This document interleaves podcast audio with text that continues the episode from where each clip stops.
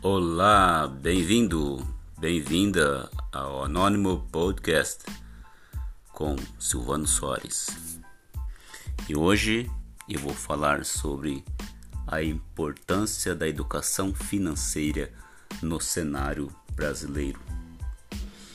A educação financeira vai muito além de aprender a economizar, cortar gastos desnecessários, poupar e acumular quantias em dinheiro. É, eu conheço gente que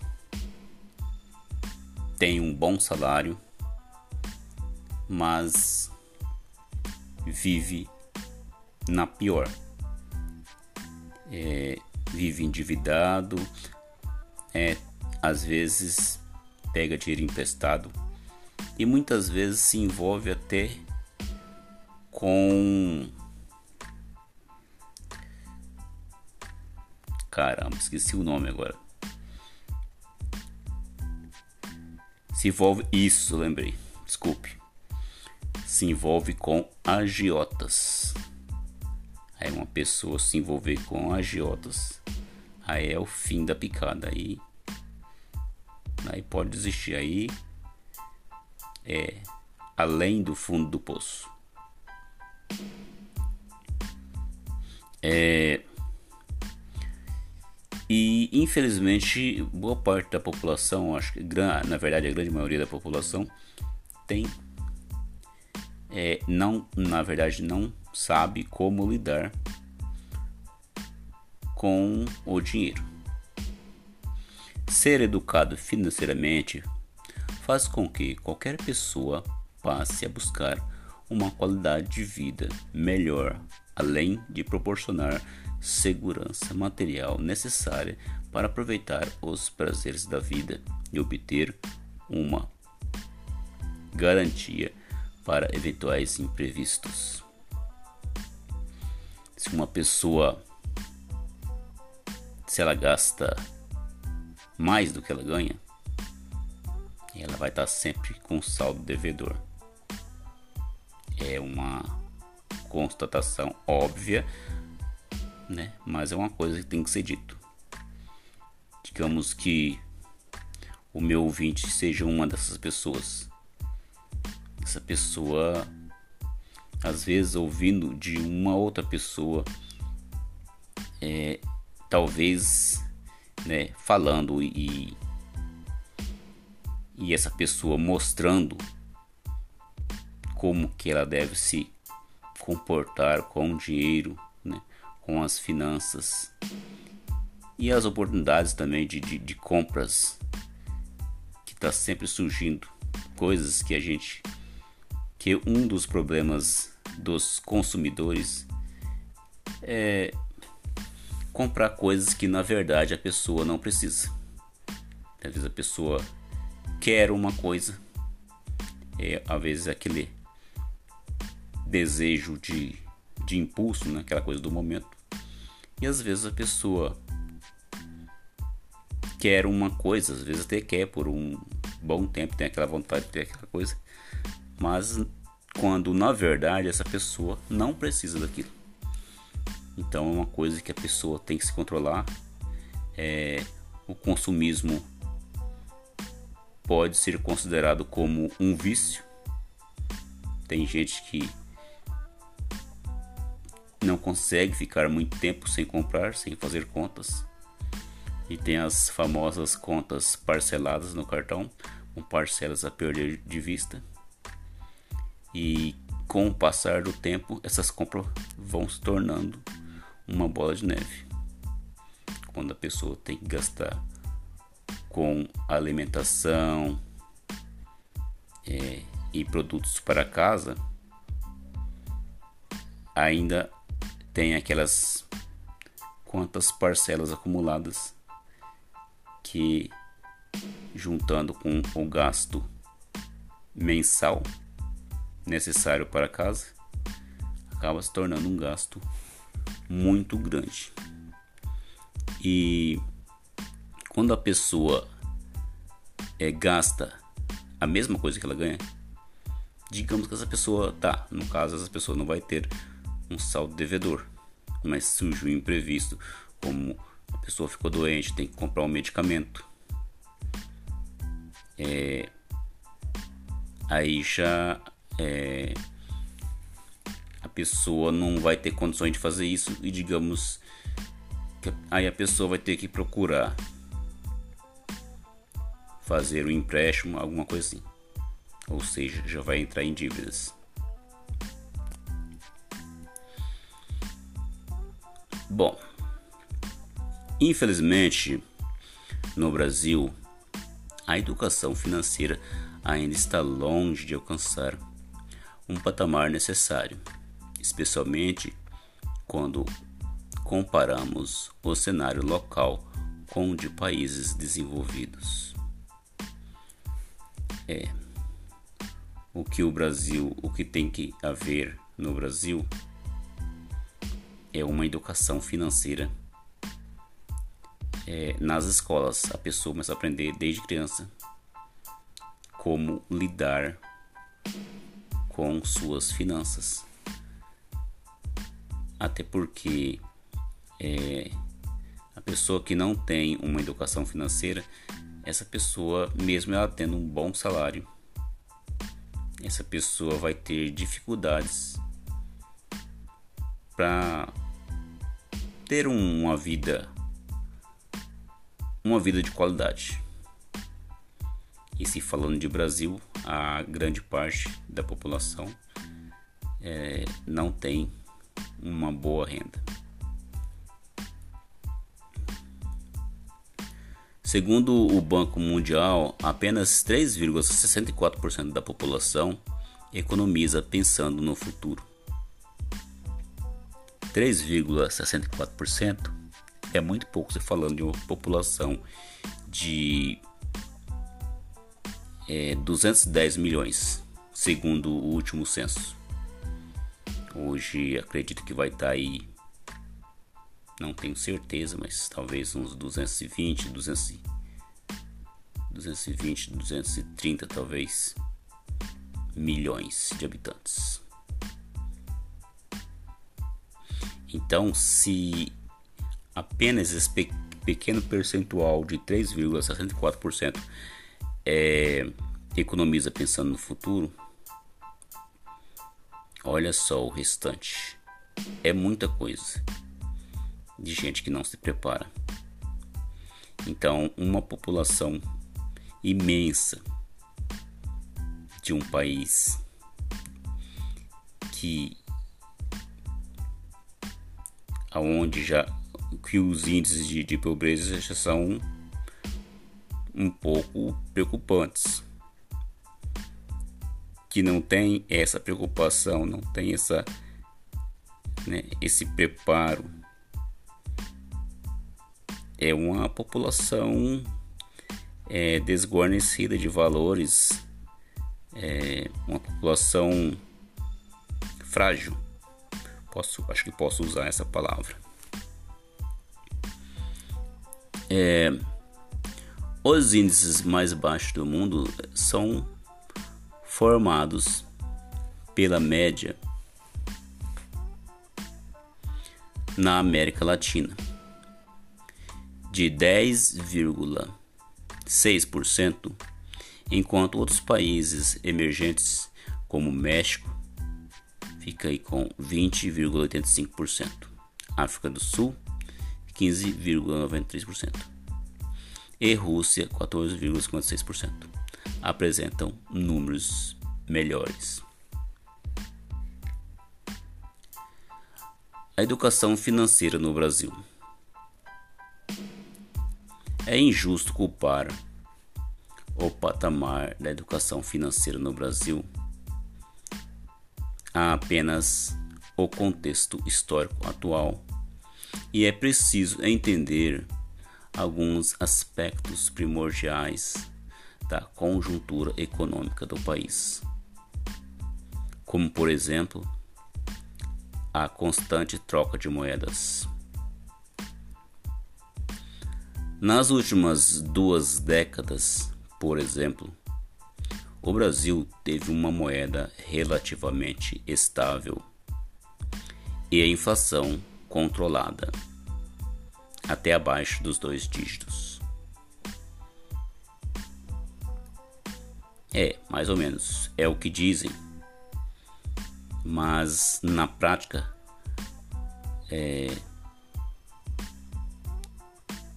no, para o consumidor final, a questão da inflação não é bem assim o que dizem, né? segundo aí os estudos, não é bem assim que funciona. Né? E segundo, por experiência própria mesmo, eu vejo que né, eu sou uma pessoa que eu vou ao supermercado e eu vejo que não não condiz com o que o que determinam aí que dizem sobre sobre a taxa de juros é, na realidade na prática é bem diferente contudo quando olhamos para anos mais distantes em torno da década de 80, essa não era a atuação, essa não era a situação do país. Né? Com a mudança de moeda e um período de inflação descontrolado. época do cruzeiro, cruzados, cruzados novos, realmente era uma loucura. Era remarcação de preço nos supermercados diariamente. Bom, essa não é mais a realidade do Brasil, que bom, mas é, é, infelizmente essa população é uma população que né, não boa parte não é preparada, não tem um preparo, não tem um preparo emocional né? É, é uma questão a educação financeira, alguém que estuda, né? O, o, financeiro tem educação financeira, essa pessoa ela é abordado muito a questão emocional, porque muita gente compra, faz compras e nessas compras desnecessárias está envolvido em, em boa parte dessas compras a questão emocional. E essa incerteza sobre os preços assombra os brasileiros até hoje. A inflação e suas economias. Nos momentos em que o governo não obtém êxito para controlar a inflação, o valor futuro da moeda entra em xeque, o que faz com que seja mais vantajoso gastar o dinheiro. Isso obviamente na cabeça da população, né? porque não é bem assim. Né? Depende, claro, do que vai gastar. Né? Se fosse um investimento, mas né, gastar é só por gastar, ainda mais tratando de coisas que a pessoa não precisa. É, então, a população prefere mais gastar com bens do que poupar o valor, já que não sabe o quanto esse dinheiro irá valer no dia seguinte. Mas atualmente é mais ou menos o que, tá, o que está acontecendo aqui no Brasil. Com a grande valorização do dólar, a nossa moeda se desvaloriza mais e mais e a, a população já sem né, essa educação financeira, a população que acaba, acaba comprando muito por impulso, às vezes sem necessidade, tem mais essa questão da inflação que faz com que a pessoa perca dinheiro. O dinheiro se desvaloriza, né? automaticamente a pessoa vai estar tá perdendo dinheiro, muitas vezes até sem gastar o dinheiro. É...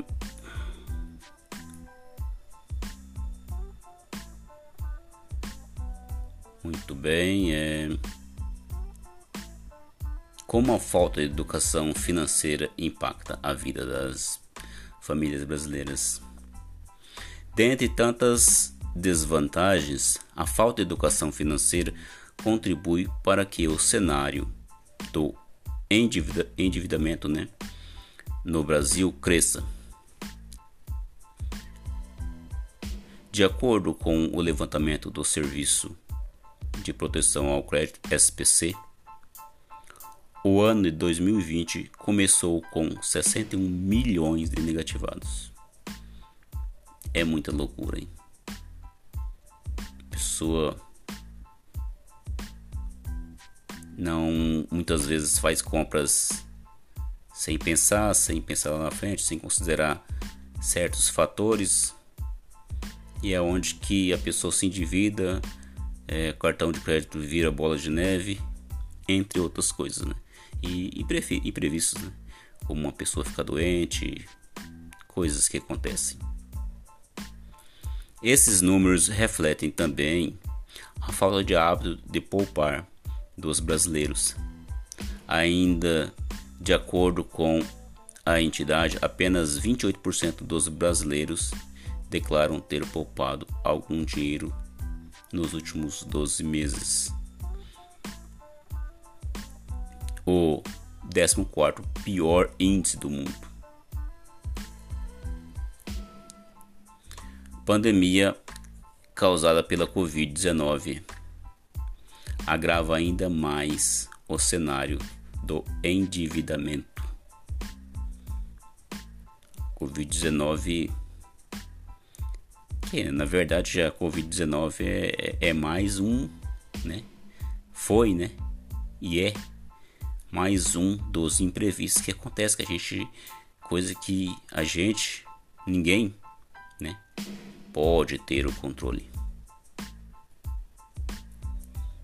É evidente que as medidas necessárias tomadas para tentar conter a propagação do novo coronavírus impactaram a economia nacional e mundial também.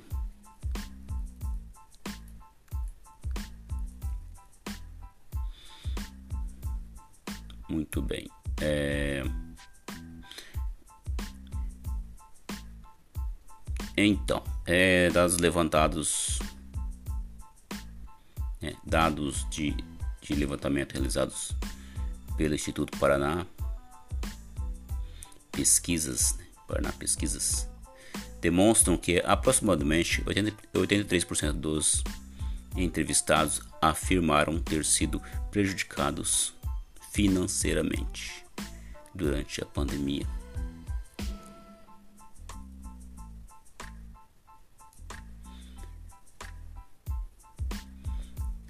Para especialistas do setor, é evidente que esses dados mostram mais um lado dos problemas causados pela crise, mas também deixam ainda mais clara a dificuldade que a população brasileira tem de construir e seguir um planejamento financeiro que seja capaz de equilibrar as receitas e gastos pessoais.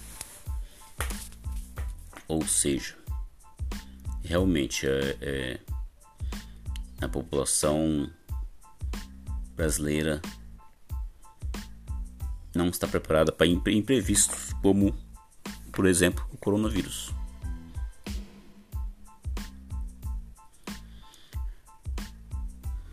A educação financeira passa a integrar a base nacional comum curricular.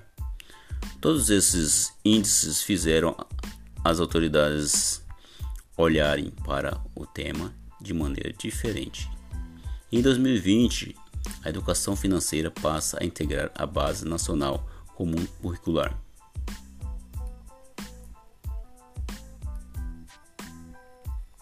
Para Rodrigo Pinheiro, CEO do Banco Bari, este é um passo muito importante, afinal, quanto mais cedo a noção do dinheiro é introduzida na vida da criança, maior será a capacidade de administração financeira. Bom, pessoal,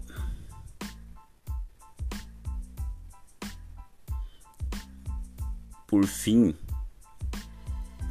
só vou dar aqui um, um dado aqui. A decisão de, a decisão de, de, de ensinar educação financeira foi do Ministério da Educação, o MEC, e de acordo com a entidade, as redes de ensino públicas e privada de todo o país devem se adequar à nova, à nova norma né, para ajustar o currículo educacional e abordar o tema desde a educação infantil até o ensino médio. É isso é bom, acredito que acredito que isso pode, que isso vai ajudar muito, né? O, o nosso país vai conscientizar bastante a população brasileira que precisa disso.